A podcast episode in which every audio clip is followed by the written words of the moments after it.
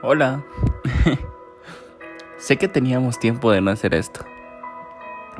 Para los que me conocen, ya saben quién soy.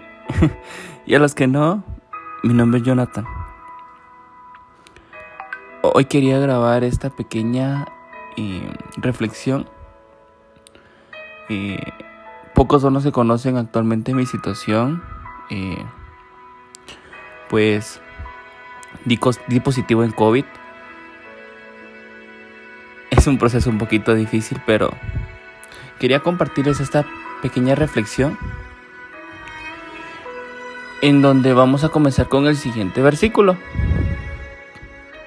En primera de Pedro 1:7, para que la prueba de vuestra fe, más preciosa que el oro, que parece aunque probado por fuego, sea ya que resulta en alabanza, gloria y honor en la revelación de Jesucristo. También y otra que me llamó mucho, mucho, mucho la, atención fue Salmos 11.5. El Señor prueba al justo y al impío, y su alma aborrece, aborrece al que ama la violencia. Mis recursos son limitados, pero cuando miro a Jesús, créame que veo que mis recursos son ilimitados. Mis fuerzas son limitadas, pero cuando confío en Jesús, tengo fuerzas ilimitadas.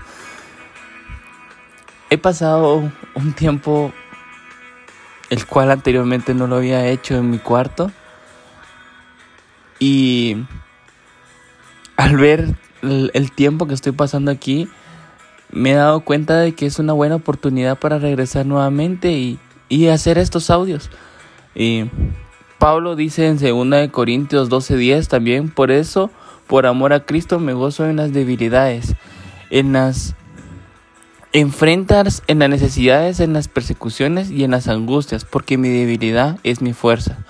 Así consideramos, o deberíamos de considerar dichoso cuando Dios nos pone a prueba. El gozo no es que nos vaya a faltar problemas, sino la presencia de Jesús en nuestras vidas es la que nos va a, a tener una mejoría. ¿Qué es lo que necesitamos para cambiar en nuestra vida, para poder sentir un gozo en medio de las pruebas? Hay muchas oportunidades, pero los obstáculos solo los ponemos nosotros. El propósito de Dios es permitir desafíos en nuestra vida para que todo tenga un potencial en hacernos crecer y, de hacer, y hacernos fuertes. Las pruebas determinan si vamos a creer, vamos a crecer o nos vamos a dar por vencidos. Yo no sé qué estás pasando tú por esta tarde. Tal vez estás pasando por alguna enfermedad, estás pasando por alguna prueba difícil. Pero lo que sí quiero decirte es de que Jesús dijo en su palabra, yo he vencido al mundo. El mundo está lleno de dolor, de sufrimiento y de dificultades. Ahora bien, no estás solo. Estás lidiando con una enfermedad, no estás solo. Estás teniendo una crisis económica, no estás solo. Las pruebas nos vienen a todos, a todos, a los cristianos, a los que no son cristianos. La vida es muy frágil.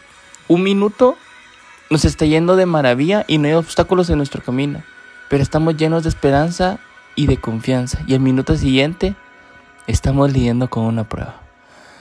Yo quiero que esta tarde noche, o no sea la hora que tú estés oyendo este audio, pero recuerda, Isaías 43, 2 al 3, cuando pases por las aguas, yo estaré contigo. Cuando cruces los ríos, no te anegarán. Cuando pases por el fuego no te quemarás. Porque yo soy tu Dios, yo soy tu Salvador. Pero no será sin dolor.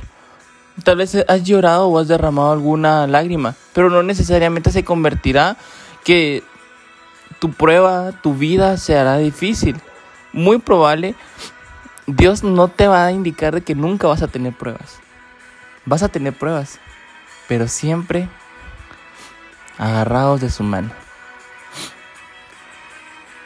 Yo quiero que tú esta tarde, esta noche, cierres tus ojos y le des gracias a Dios por esas pruebas que has tenido hasta el día de hoy.